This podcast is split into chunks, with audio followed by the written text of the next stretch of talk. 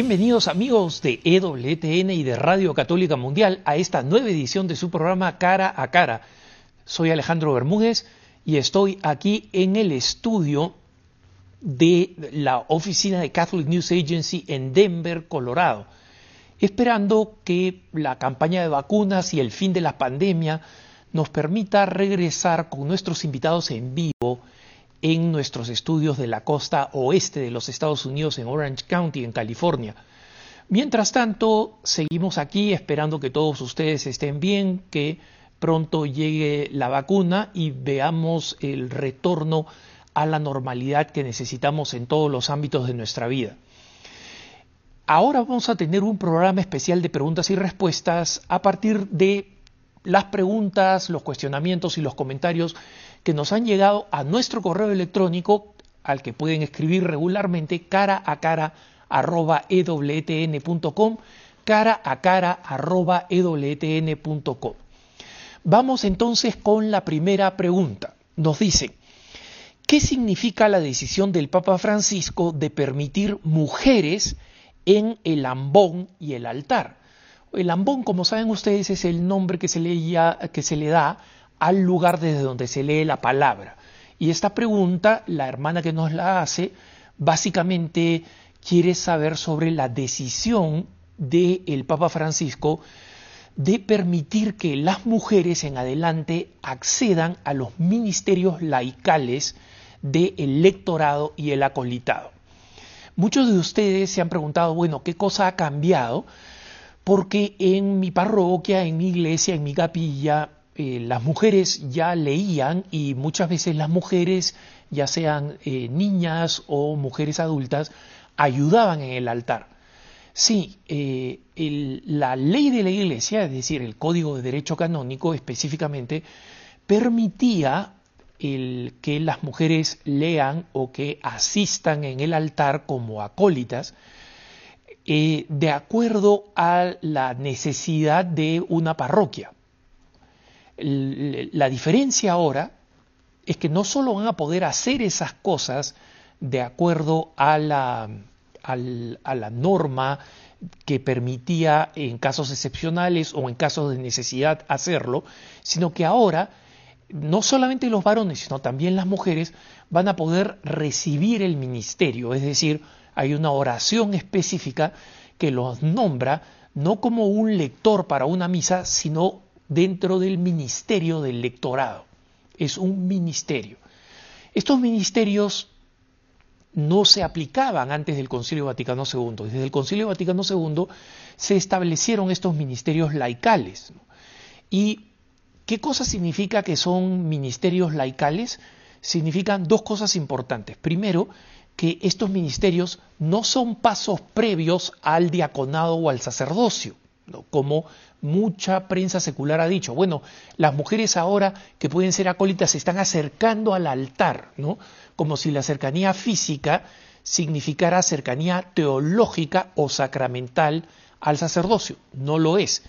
los ministerios laicales van en una dirección, el ministerio de la ordenación sacerdotal es un sacramento. Recordemos de los siete sacramentos de la Iglesia, el orden sacerdotal es uno de esos sacramentos. Y ese único sacramento del orden sacerdotal tiene tres niveles. ¿no? El primer nivel es el diaconado, el segundo nivel es el sacerdocio o presbiterado, como los conocemos, los sacerdotes, nuestros párrocos, etcétera. Y el nivel eh, de la plenitud del orden sacerdotal es el episcopado, o sea, los obispos. Alguna gente se pregunta, ¿y ahí los cardenales son un grado más? No. El cardenalato es un título honorífico, no es, una, no es un nuevo nivel en el orden sacerdotal. El nivel más alto de la plenitud del orden sacerdotal es el episcopado, ¿no? el ser obispo. Arzobispo designa que es obispo de una diócesis más grande, pero no cambia en nada eh, desde el punto de vista sacramental. Un obispo eh, tiene la misma plenitud del orden sacerdotal que un arzobispo. Entonces, los ministerios laicales van en la dirección laical. El ministerio del sacerdocio es sacramental, es muy distinto. El segundo tema que es importante aclarar también es que este es un cambio en el Código de Derecho Canónico que lo único que hace es que cuando el código decía que los varones católicos tienen que ser evaluados eh, por los obispos de acuerdo a su idoneidad, es decir, su capacidad para, estar, para ser buenos lectores y buenos acólitos, la palabra varones se ha eliminado. ¿no? Y en consecuencia, ese cambio introducido por el Papa Francisco abre la posibilidad de que los obispos puedan incluir mujeres en estos dos ministerios, ¿no? es decir, darles el ministerio del lectorado y del acolitado. Eso no significa que de ahora en adelante tiene que haber eh, mujeres que reciban el ministerio del lectorado del acolitado. Significa que pueden recibirlo, o sea, no hay una obligación para que los obispos hagan esto el código sigue estableciendo que los obispos van a ser los que van a juzgar la idoneidad, es decir, cuán adecuado es para el trabajo pastoral de la diócesis que cualquier persona, hombre o mujer, reciban ese ministerio. Entonces, es importante dejar en claro que las mujeres pueden acceder, no hay una orden del Papa, que diga que deben acceder y en consecuencia que de ahora en adelante todas las diócesis del mundo tienen que tener mujeres como eh, ministros laicales del lectorado o del acolitado. Vamos a la siguiente pregunta. La siguiente pregunta es otra pregunta importante que dice, dentro del proceso de la fabricación de la vacuna de Pfizer, no es una de las vacunas que han sido aprobadas en Estados Unidos, hubo intervención de células de niños abortados. El hermano que nos pregunta esto eh, agrega este texto que quiero eh, incluir. ¿no? En la pregunta me dice, tengo diabetes mellitus desde niño, tengo 58 años y prefiero morir antes que tener la más mínima cooperación, aunque remota, con el asesinato de un solo niño. No quiero enfrentarme al morir con ese niño que murió y yo me beneficié de su muerte. Hay, está muy buena la intención de este hermano, pero hay algunas cosas que hay que aclarar. ¿no? Eh, él pregunta específicamente sobre la vacuna de Pfizer. No hubo tejidos que provienen de bebés abortados eh, en la producción de la vacuna de Pfizer, tampoco en la producción de la vacuna de Moderna, eh, que son las dos vacunas norteamericanas. De la vacuna china, que es una que se está pensando utilizar en América Latina, por lo menos Brasil la ha adquirido, no sabemos nada de su proveniencia. Y sabemos que tiene una eficacia, o sea, no del tema moral, pero el tema científico, este, sabemos que tiene una eficacia muy baja apenas del 50%, ¿no? contra 90 de Pfizer, 92% eh, de Moderna. La vacuna de AstraZeneca inglesa sí ha utilizado estas ramas o estas cepas obtenidas de eh, bebés abortados, de tejido de bebés abortados. Y, y, la que viene, que va a ser de una sola dosis, que es la de Johnson Johnson, también proviene de tejidos, de, cepas que provienen de bebés abortados. Ahora, hermanos, es muy importante entender dos cosas acá. ninguna vacuna contiene tejidos de bebés abortados, ni en su, ni, en su contenido, ni en, el, ni, en, el, líquido, digamos, ni en lo que vamos a recibir nosotros directamente. Eh, hay que entender esto, ¿no? Eh, muchas décadas atrás, en la década de los 70, en finales de los 70 y, 70 y comenzando los 80, se utilizó tejidos de bebés abortados para no solamente desarrollar algunas cepas, es decir, eh, secuencias de células eh, que ya no requieren de bebés abortados, o se utilizaron de bebés abortados, o sea que su origen es un origen moral de rechazar. Pero hay que entender la moral de la iglesia. La moral de la iglesia, o sea, primero, no vamos a, a recibir ninguna vacuna que tenga tejido de bebés abortados, sino son unas cepas biológicas que se utilizaron de bebés abortados. Y hoy en día, esa cepa que se ha seguido replicando y utilizando después de décadas, la Iglesia Católica nos enseña que por lo remoto de la causa, lo remoto de la causa, es legítimo utilizarlos como un mal menor. No, es decir, una persona que no puede escoger, que no puede elegir, una medicina que no ha sido utilizada en, eh, eh, que, no ha utilizado estas cepas de origen fetal, eh, una persona que no puede elegir, y que es la realidad de la mayoría de nuestros países, puede legítimamente y moralmente recibirlos. ¿Por qué?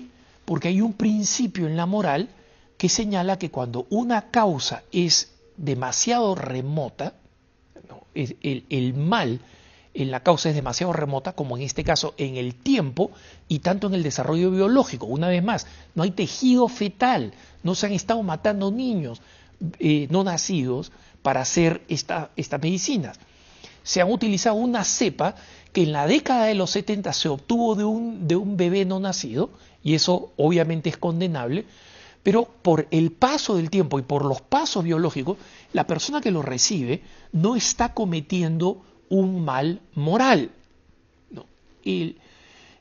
entonces, este hermano que dice que no quiere colaborar con este mal moral ni remotamente, primero, eso no es lo que nos enseña la iglesia. La iglesia nos enseña que podemos utilizar esta, esta vacuna por, una vez más, porque tiene una, una causa remota en el mal, no una causa inmediata.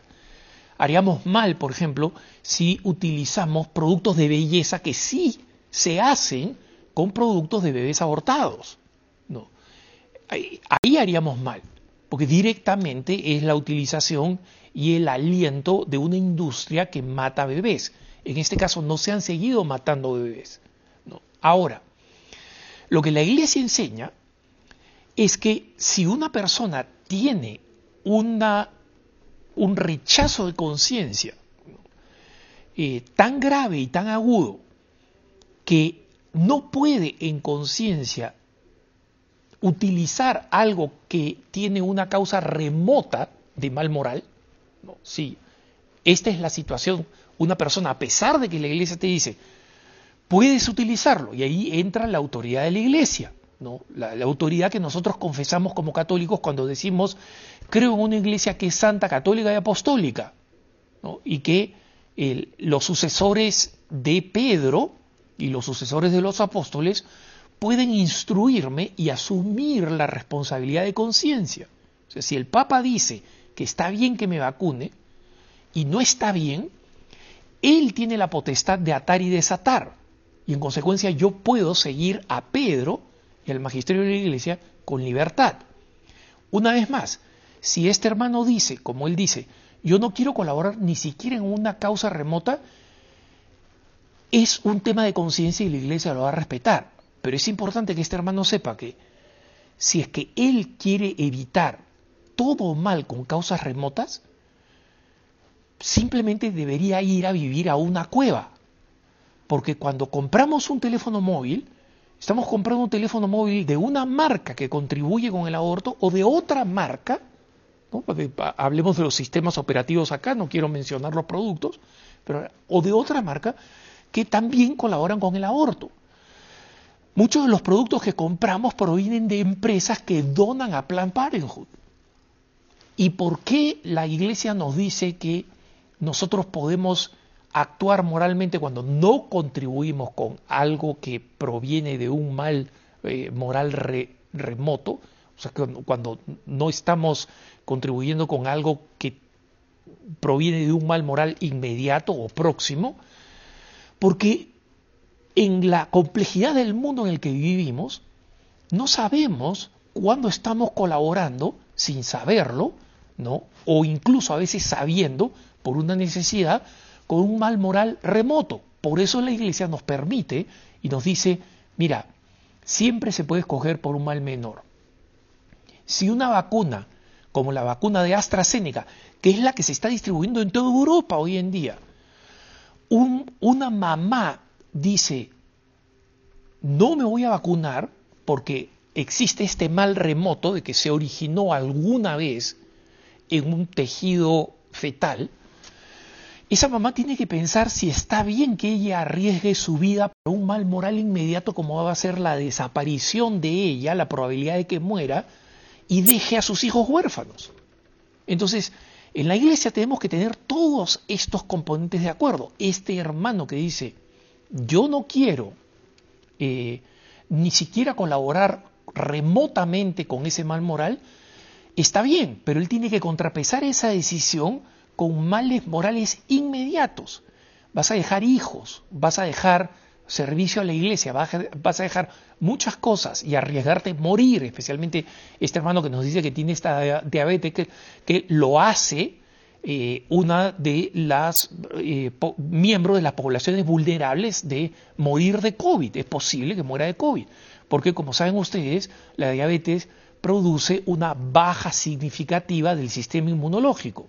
Entonces, una persona con diabetes, especialmente si no es joven, es una persona mucho más vulnerable y probable de eh, verse afectada gravemente o de morir por el COVID.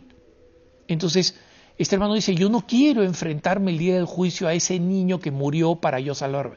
Hermano, no te vas a enfrentar al niño, te vas a enfrentar a Dios. Dios es el que juzga, no los niños abortados. Que Dios los bendiga. Creo que no hay ninguna duda de cuál es mi posición sobre el tema del aborto y sobre el, tema de la manipulación inmoral del tejido fetal de los no nacidos. Pero en el juicio moral es importante que entiendas que vas a ser juzgado por Dios, no por nadie más. Y cuando tú le digas, yo no quise cometer eh, o colaborar con un mal moral remoto, te va a preguntar si para evitar ese mal moral remoto tomaste una decisión que te llevó a producir o colaborar con un mal moral inmediato o próximo. Así que hay que entender, es, eh, puede parecer complejo, y por eso me he tomado todo este tiempo en explicarlo, pero que quede claro que al final nosotros actuamos. Tenemos que actuar con la libertad de los hijos de Dios que nos da el saber que somos hijos de la iglesia, no somos protestantes no queda a nuestro juicio exclusivo tomar una decisión. Tenemos un acto de conciencia bien informado, es lo que nos enseña el catecismo de la Iglesia Católica. Y bien informado significa que recibimos, escuchamos, acogemos y aplicamos la doctrina que nos es dada por la Santa Madre Iglesia, porque los obispos, y especialmente la cabeza de los obispos, que es el Papa, han recibido una potestad de atar y desatar en la tierra y en el cielo, que es una potestad que nosotros no tenemos y por la cual yo personalmente, y creo que todos los católicos deberíamos, dar gracias a Dios porque nos permite actuar con una libertad que no tiene quien no obedece al magisterio de la Iglesia. Vamos a la siguiente pregunta. Dice, quisiera su opinión sobre la película de Disney llamada Soul, que está arrasando en audiencia de chicos y grandes por su, entre comillas, bello y edificante mensaje.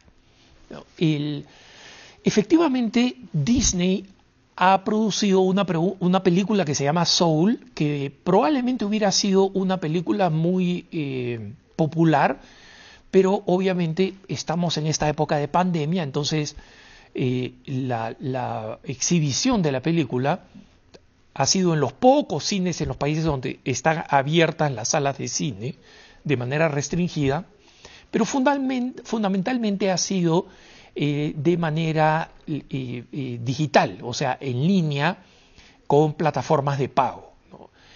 esta película, Soul, es una película eh, que es la versión, si quieren, afroamericana o negra de la película Coco, que fue otra película de Disney que se centró mucho en la tradición hispana, especialmente en la tradición mexicana de la celebración del Día de los Muertos. Bueno, esta de acá se concentra más en la música, en el estilo y en las eh, tradiciones seculares, no, no religiosas, no aborda el tema religioso, en las tradiciones seculares de la comunidad afroamericana o negra en los Estados Unidos.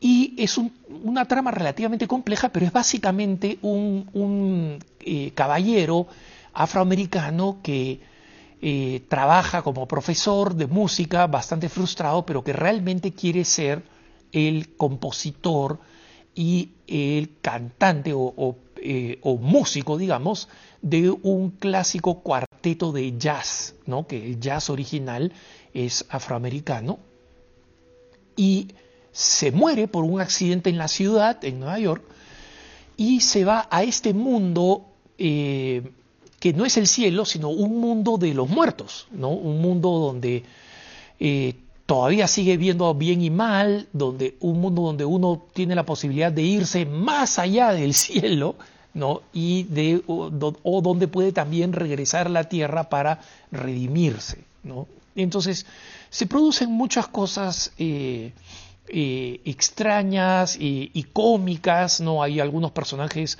muy cómicos, como es un, alma ahí rebelde que se termina eh, reencarnando, entre comillas, en él, mientras que él se reencarna en un gato. Entonces ustedes dirán, bueno, la trama es medio complicada. Lo es, ¿no? Y fundamentalmente se basa en una visión del más allá y del más acá sin Dios. Entonces, para alguien que está eh, buscando referencias cinematográficas que se pueden interpretar desde una manera positiva, la película tiene elementos positivos, sobre todo eh, tiene un mensaje que va contra eh, la creencia de que la carrera, que nuestra profesión son la principal cosa que nos define, ¿no? Cuando la película presenta el argumento de lo que nos define es en realidad el amor y las relaciones interpersonales. Entonces, en este sentido tiene un mensaje que es bastante cálido, que le ha gustado mucho a la gente, además está muy bien hecha en un ambiente muy cálido, familiar eh, y de relaciones sociales, y tiene momentos muy cómicos, muy bien logrados. Pero para las personas que están buscando un contenido que refuerce los principios católicos, no es una buena película y va en la línea en la que va yendo Disney cada vez más, que es en esta línea muy superficial, eh, dirigida desde el punto de vista, digamos, espiritual, ¿no? muy superficial, muy vana, tratando de llegar a un público más extenso que no cree o que tiene muchas ideas vinculadas al New Age o al espiritismo, ¿no? Entonces, no es una película edificante a alguien que tiene, digamos, principios católicos y que quiere esta película para sus hijos, no es un, buen producto. ¿no? Eh, no es una película que, va, que, va a ayudar mucho. Eh, entonces, es, esto es algo que hay que tener en cuenta cuando se elige si se va a ver esta película o no se va a ver esta película. Hay muchos adultos, y muchos jóvenes, que les gusta ver películas que no son de temática católica, no son de temática religiosa, pero que tienen algunos valores. Es posible encontrar esas cosas en Soul, ¿no? O sea, Soul, S-O-U-L, alma, ¿no? Es la, la palabra en inglés alma. No sé cómo se va a traducir o si ya se ha traducido al español. Vamos a la siguiente pregunta. ¿Cuáles son las normas de conducta que debemos conocer y practicar los católicos durante la misa? ¿Cuál es la gravedad de no cumplirlas? esta pregunta tiene una subpregunta que nos hace el hermano que es diciendo, eh, ¿quién está llamado en primera instancia a hacer cumplir estas normas de conducta durante la misa? ¿El párroco o los feligreses? Miren hermanos, es muy sencillo no hay una norma de decoro que esté publicada por la Iglesia. ¿no? Lo, que, lo que sabemos en la Iglesia son normas muy sencillas, que es cuando nos ponemos de pie, cuando nos arrodillamos, cuando nos sentamos, eso está indicado en, en las normas litúrgicas. Pero no hay normas litúrgicas sobre cómo debemos vestirnos, si debemos llevar o no llevar un, teléfono celular a misa, si debemos hablar o no hablar cuando estamos en misa, todas esas son normas de cortesía y de decencia. O sea, hay una presuposición de parte de la Iglesia que una persona debe actuar con la máxima reverencia posible porque está yendo a misa. ¿No? Entonces, este no es un problema de las normas, es un problema de la conciencia que tenemos los cristianos de la importancia de la Santa Misa. Ese es el problema de fondo. Entonces, miren hermanos, cuando yo era más joven, me sentía muy irritado con eh, la manera con que las personas eh, eh, iban a misa y se vestían de forma completamente inadecuada, iban masticando chicle en la, o sea, gomas de mascar en la, en la fila de la comunión y se sacaban el, la goma de mascar poco antes de recibir la comunión y después de recibirla se la volvían a poner en la boca. He visto de todo, ¿no? He visto personas que responden en voz alta el teléfono celular, personas que se quedan dormidas y comienzan a roncar, he visto de todo. Entonces, no hay normas específicas que no vayan más allá de si eres parte de un pueblo fiel, vas a tener una actitud devota y reverente. Entonces, aprendí dos cosas que quiero compartirlas, porque no son normas, son la manera como yo manejo estas situaciones. En primer lugar, ¿qué gano mirando todo lo mal que se portan las personas que van a misa? Yo sé que es irritante, sé que distraen, ¿no? Pero son cosas que yo no puedo manejar. O me vuelvo la policía diciéndole, oye, no hables, no hagas esto, no hagas el otro. Lo, único en lo que yo actúo como policía, entre comillas, es que he visto en algunos lugares gente que comulgaba y se sacaba la comunión y la ponía en el bolsillo o la recibía en la mano y se la ponía en el bolsillo. Esa es una profanación. Como católico tengo que intervenir cuando lo veo. Pero no me sirve de nada y me daño a mí mismo poniéndome a juzgar a las otras personas que hacen cosas que son inadecuadas. Eso es lo primero. Y lo segundo, la conducta adecuada en la misa no va a venir si no hay una catequesis de qué cosa es la misa. Si la gente va solamente por cumplir y dice, bueno, de la misa me voy a ir a la playa y va vestido completamente de forma impropia, no sirve de nada que yo le diga, oye, vístete bien para misa. Yo he visto esas campañas y he visto que tienen efecto muy pobre. Las normas de la misa, las normas del sentido común, no, no funcionan porque la gente no tiene conciencia de qué cosa es la Eucaristía.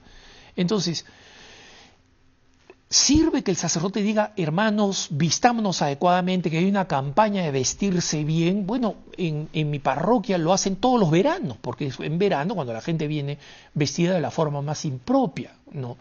Entonces, está bien que se haga esa campaña, pero el hecho de que se haga todos los veranos demuestra que a la gente no le entra porque no aprecia lo que es la misa.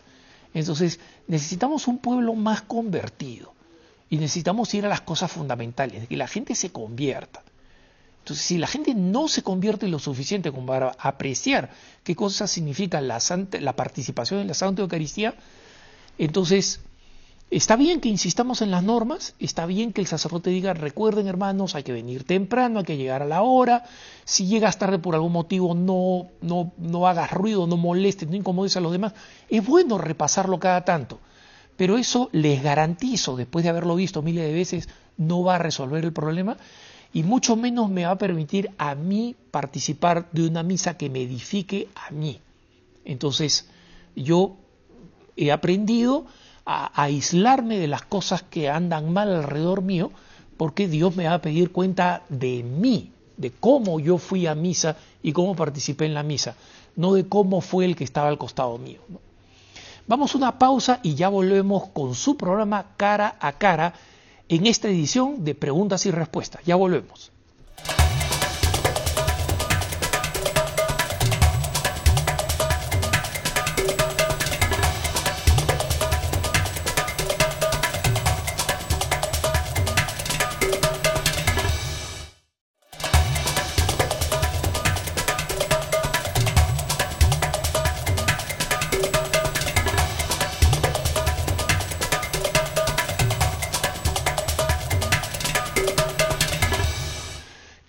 Vuelta en su programa Cara a Cara. Gracias por acompañándonos a través de EWTN en español y Radio Católica Mundial. Seguimos con las preguntas y respuestas. Vamos a la próxima pregunta. Nos dicen, ¿cuál es la verdad respecto de la Santa Inquisición? Muchos protestantes critican a la Iglesia por ella. Esta pregunta nos la hace una hermana y eh, que está estudiando historia en la universidad. esto va a poder aprender, vas a poder aprender, hermana, efectivamente qué cosa dice la historia verdadera sobre la Santa Inquisición. El tema de la Santa Inquisición ya lo abordé en un cara a cara. El que quiere verlo puede buscarlo en, en YouTube o puede buscarlo también en la página web donde están todos mis cara a cara de preguntas y respuestas, que es eh, preguntasdefe.com, ¿no? preguntasdefe.com. Entonces ahí ya doy los, los, detalles del tema de la Santa Inquisición, que eh, es muy complejo. No hubo una sola Inquisición, hubo múltiples Inquisiciones, de esas múltiples Inquisiciones que están en distintas partes del tiempo y en distintas partes del mundo simultáneamente. Algunas fueron efectivamente católicas, otras fueron del poder del Estado, de la corona, y eh, en consecuencia esto, esto nomás ya les habla de la complejidad y de la cantidad de ignorancia que hay alrededor de la eh, eh, Santa Inquisición. Pero lo importante que tenemos que entender es esto, hermanos.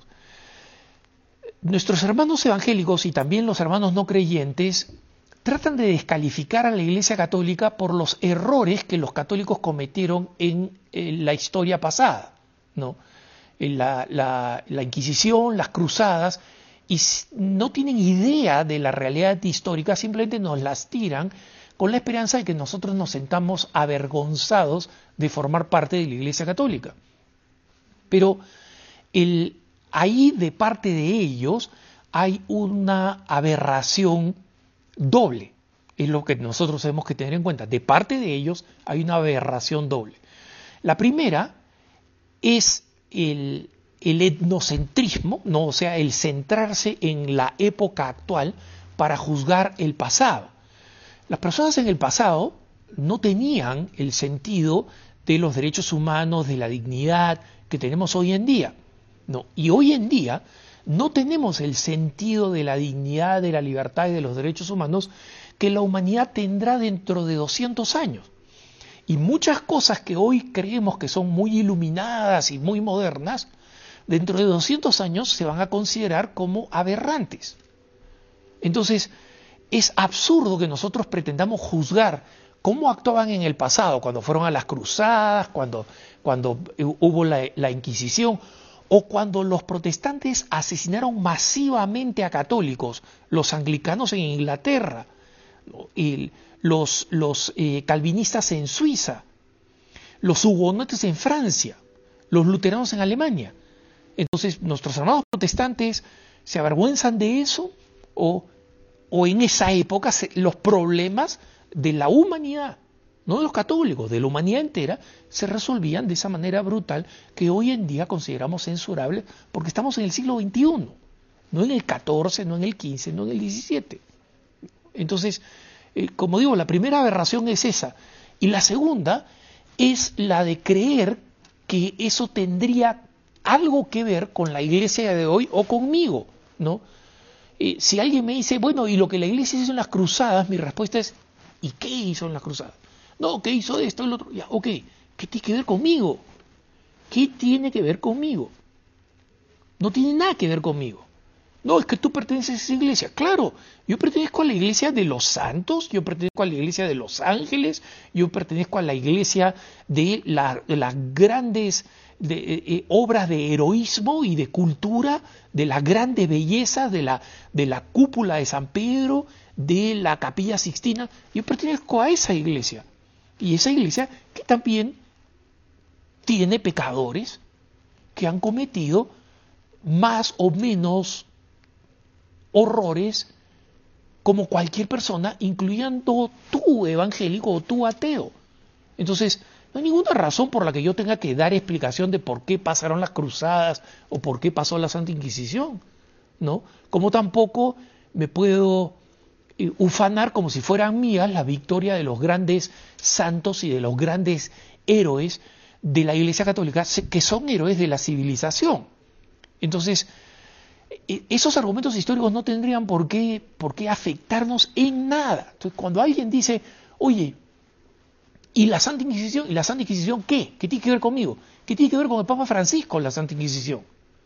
No tiene nada que ver. Entonces, cualquier argumento va a estar marcado por estas dos aberraciones que hay que rechazar tajantemente. ¿no? Primero, el etnocentrismo y segundo, la conexión de los errores pasados conmigo. Entonces, tenemos que responder con libertad. Por eso es que he respondido esta pregunta no señalando el tema de la Inquisición específicamente, que como digo ya lo he abordado, pero lo explico por la razón que, doy, porque ni el tema de la Inquisición, ni el tema de las cruzadas, ni cualquier otro tema que nos arrojen, Galileo, o sea, ya son clásicos, eh, a estas personas les interesa la explicación histórica, no les interesa la explicación histórica. Lo están usando como garrote para tratar de intimidarnos y no podemos aceptar esa intimidación. Simplemente es, nosotros anunciamos el Evangelio que hemos recibido, y anunciamos la iglesia que ha sido fundada por Jesucristo. Vamos a la próxima pregunta. La, próxima pregunta dice, ¿va usted a defender a la jerarquía católica frente al nacimiento babilónico instalado en el Vaticano en la Navidad? Y este hermano agrega, a partir de hoy escucharé con mayor atención las sabias enseñanzas y los sensatos conceptos de Monseñor Athanasius Schneider. Bueno, acá tengo que desempaquetar varios conceptos para que entiendan de qué está hablando este hermano. ¿no? Ah, no sé si saben o si recuerdan, este es un tema que fue cubierto por EWTN Noticias, por nuestro noticiero diario en EWTN en español, y que fue cubierto también por la agencia Así Prensa, por la agencia que yo dirijo y también por varios medios del mundo. Eh, por razones que desconocemos, en eh, el, gran despliegue del Belén o del nacimiento en la Plaza de San Pedro, que se hace todos los años con ocasión de la Navidad, se escogieron unas figuras de cerámica, de gigantescas, de, de dos a dos metros y medio de, de altura, tomadas de una colección que fue eh, producida entre los 60 y los 70, los años locos de los hippies, que eran auténticamente horrorosas, horrorosas. ¿no? Y entonces las imágenes principales, o sea, de, sabemos pues, ¿no? O sea, el niño Jesús, José, María, eh, las cosas aledañas, estaban acompañadas por una imagen de una figura que parecía Darth Vader, ¿no? Otra que otra que, era un astronauta, porque en 1968, recordarán ustedes, se llevó a la Luna, entonces era simplemente horrible, aberrante y medio mundo lo criticó. entonces, coincido con este hermano que son horrorosas. Babilónicas, no sé exactamente qué cosa quiere decir. Obviamente no está hablando del estilo artístico, porque no es el estilo artístico de Babilonia, es estilo este, postmoderno, horroroso, coincido y debe hacer referencia pues a, la nueva Babilonia, que es digamos el, término del Apocalipsis, del libro del Apocalipsis, para referirse a la, la, pseudo iglesia de Satanás. ¿no? Entonces, en ese sentido yo no lo considero apocalíptico y no, no voy a defender a nadie, eh, porque Primero, esta es responsabilidad de los eh, burócratas del, Vaticano, eh, los que específicamente se responsabilizan de esto, no del Papa Francisco, tengamos en cuenta que el Papa Francisco ni fue a visitar, como lo hace todos los años, ¿no? visitar y bendecir el nacimiento, no fue a visitar este nacimiento, y en segundo lugar, en una de sus, eh, catequesis de los miércoles, durante el tiempo de Navidad dijo, oye, vayan a ver los nacimientos, la colección de nacimientos del Vaticano, que el Vaticano había puesto en una de las columnatas del Vaticano, una colección de los, nacimientos clásicos. Es interesante que no haya dicho vayan a visitar el nacimiento de la Plaza San Pedro, sino que vayan a visitar a esta colección de nacimientos clásicos que, dicho sea de paso, era hermosa, ¿no? nacimientos clásicos, etc. Entonces, a este hermano, si él quiere escuchar al, obispo Athanasius Schneider, que yo eh, admiro en muchos aspectos, es un eh, obispo de origen alemán que eh, está en lo que antiguamente era el territorio soviético, de la Unión Soviética, como obispo allí, y es un obispo que suele ser muy crítico del Papa en, muchos ámbitos y en algunos casos impropiamente crítico del Papa, ¿no? Eh, porque el Papa Francisco muchas veces ha dicho, mira, está bien la crítica, no está bien la crítica destructiva, pero en todo caso, eh, este hermano cuando va a seguir a cualquier otro que no sea Pedro, este hermano en la práctica se está volviendo protestante, que es el problema en general con los tradicionalistas. Los tradicionalistas, eh, algunos dicen que ellos sí reconocen que el Papa Francisco es la autoridad, que es el sucesor de Pedro, ¿no? pero que eh, está equivocado en todo, en todo lo que hace, dice, etc. Entonces, ¿Qué sentido tiene decir que creo en la autoridad petrina cuando en todos los demás aspectos eh, lo, lo, rechazo? ¿no? Recordemos que la, el credo apostólico, ¿no? o sea, el credo en la fórmula breve, es un credo que también los luteranos y los anglicanos rezan.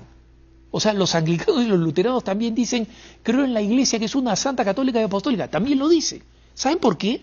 Porque en su cabeza cuando dicen creo que la iglesia que es una santa católica y apostólica, cuando dicen católica, lo dicen en el sentido, claro, es católica, católicos del griego, universal, ¿no? Entonces que es una iglesia universal donde todos los que creemos en Jesucristo forman parte de la iglesia, menos los católicos. Los católicos no son parte de esa iglesia. Que la iglesia es esta realidad espiritual, no, con una estructura. Entonces, que este hermano que dice yo creo en Atanasius de Schneider, este, está exactamente igual a los protestantes. Finalmente no creen en la autoridad petrina. Los católicos creemos en el Papa. Eso es lo que nos identifica como católicos apostólicos romanos. Entonces, ¿hay enseñanzas de Athanasius Schneider que yo considero valiosas? Sí, muchas. ¿no? Eh, no digo que no es miembro de la iglesia ni nada por el estilo, muchas, pero que yo voy a eh, rechazar la enseñanza del Papa para decir voy a escoger la de Atanasio Schneider, en ese momento me estoy volviendo protestante. Estoy escogiendo quién es mi líder.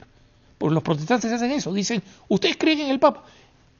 Y ellos creen en el pastorcito de la esquina, pues dicen su pastorcito, ese sí lo, consideran autoridad, que les dice, no, te puedes casar con esta, no, no te puedes casar con... A él sí le doy autoridad. ¿no? a, un, a, un, a una personita de la vuelta de la esquina, pero no al sucesor de Pedro, que tiene y, sucesión ininterrumpida desde Pedro hasta nuestro Papa. Entonces, es una forma de protestantismo. Eso es lo que tú quieres para ti, lo respeto, tú lo puedes hacer, ¿no? Este, estás en libertad, que te da Jesús como libertad de los hijos de Dios, pero ahí se acabó. ¿no? Vamos a la próxima pregunta. ¿Cuál es el mejor libro de San José que usted ha leído? Muy buena pregunta. Estamos en el año de San José, así que es muy importante que nosotros eh, hoy en día nos enriquezcamos de los libros de San José. Lo primero que quiero decir es que los hermanos que leen en inglés, eh, existen muchos libros que además están en forma gratuita en Internet especialmente un libro que se llama Las Glorias de San José, pero en inglés, ¿no? The Glories of Saint Joseph, que fue publicado a finales del siglo XIX. Es uno de los mejores libros que hay. Pero ese libro no ha seguido siendo publicado. Ojalá que a alguna editorial se le ocurra republicarlo. Un libro muy grande, ¿no? este, eh, tomado de, de, muchos autores de origen francés, y que fue traducido al inglés. es un libro eh, colosal y valioso, digamos con un lenguaje pues propio del siglo XIX, ¿no? Para los que están acostumbrados a ese lenguaje, les va a ser un libro muy bello. Pero el mejor libro que existe ahora, y que es un libro moderno, de hecho se publicó el 2018 y fue para mí muy importante durante el año del COVID, el 2019, es un libro de el, padre Donald Calloway. Calloway, C-A-L-L-O-W-A-Y.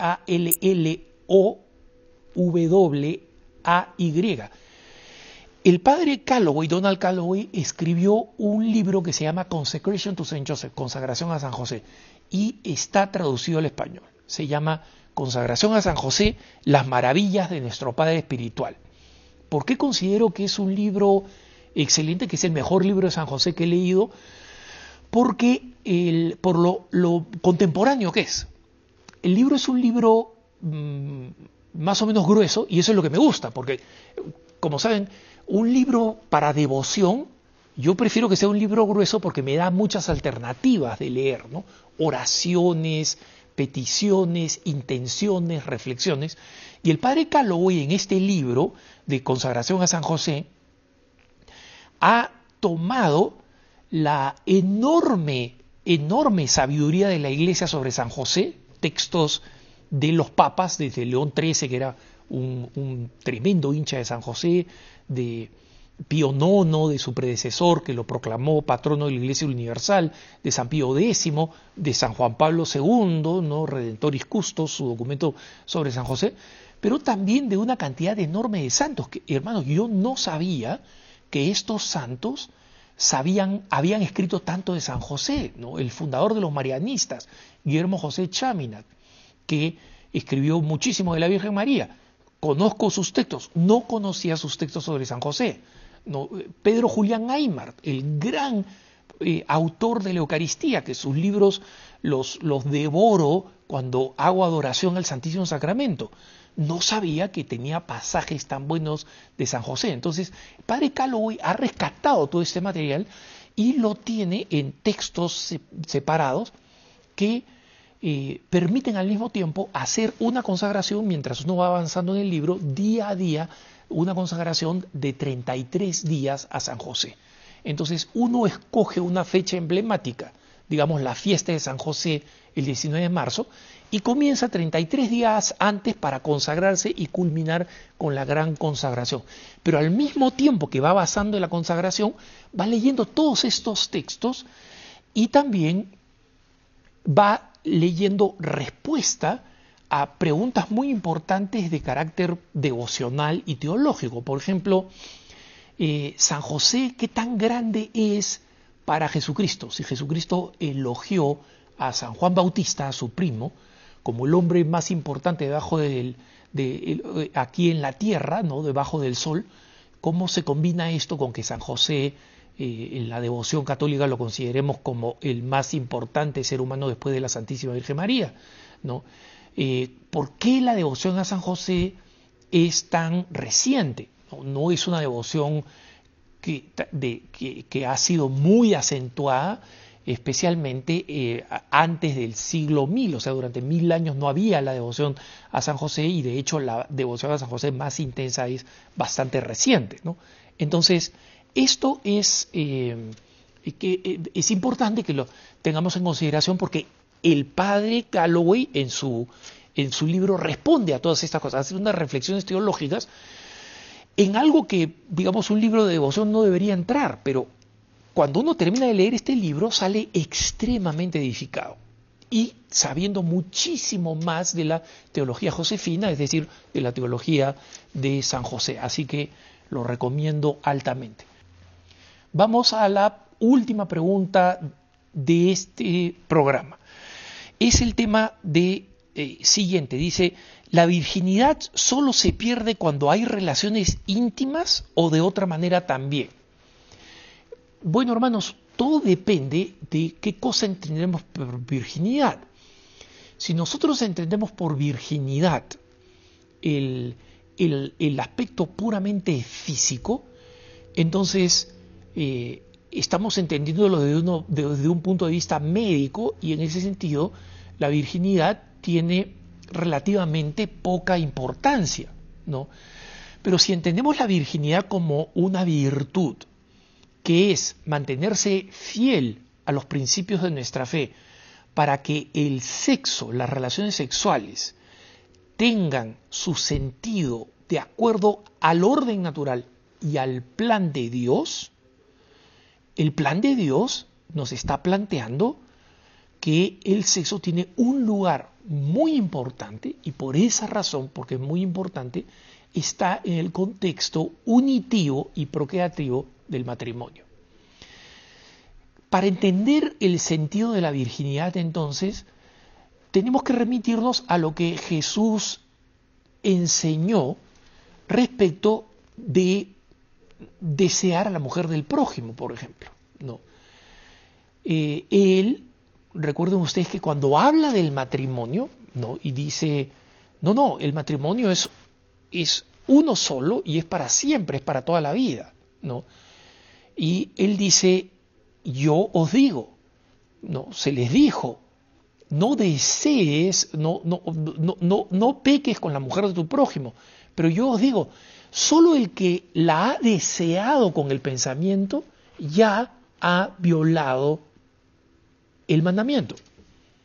Entonces, para explicarnos qué cosa, que la fidelidad y la virtud no está exclusivamente en el cumplimiento de la norma. ¿no? Y esto muchas veces parejas cristianas jóvenes eh, están usualmente preguntando, bueno, ¿cuál es el límite? ¿no? Quieren saber cuál es la raya como si fuera un cancha de fútbol, ya, hasta, hasta dónde el juego vale, ¿no? Hasta dónde el partido vale. Y esa no es la aproximación cristiana, la aproximación cristiana es cómo vivo mejor la pureza. Entonces, hay parejas que dicen, mira, nosotros no nos besamos, otros dicen, no, nosotros sí nos besamos. Ten en cuenta que lo fundamental es la virginidad de tu corazón. Y esa virginidad es la que se va a expresar en cuáles son las normas físicas. Por supuesto, es claro que una persona no puede, no debe tener relaciones sexuales antes del matrimonio. Y para las personas como yo, que somos consagrados a Dios, que no debemos tener relaciones sexuales nunca. Entonces, pero la virginidad no está solamente en que yo no tenga relaciones sexuales, sino que mi corazón esté pura y totalmente entregado a la pureza y a la entrega al Señor.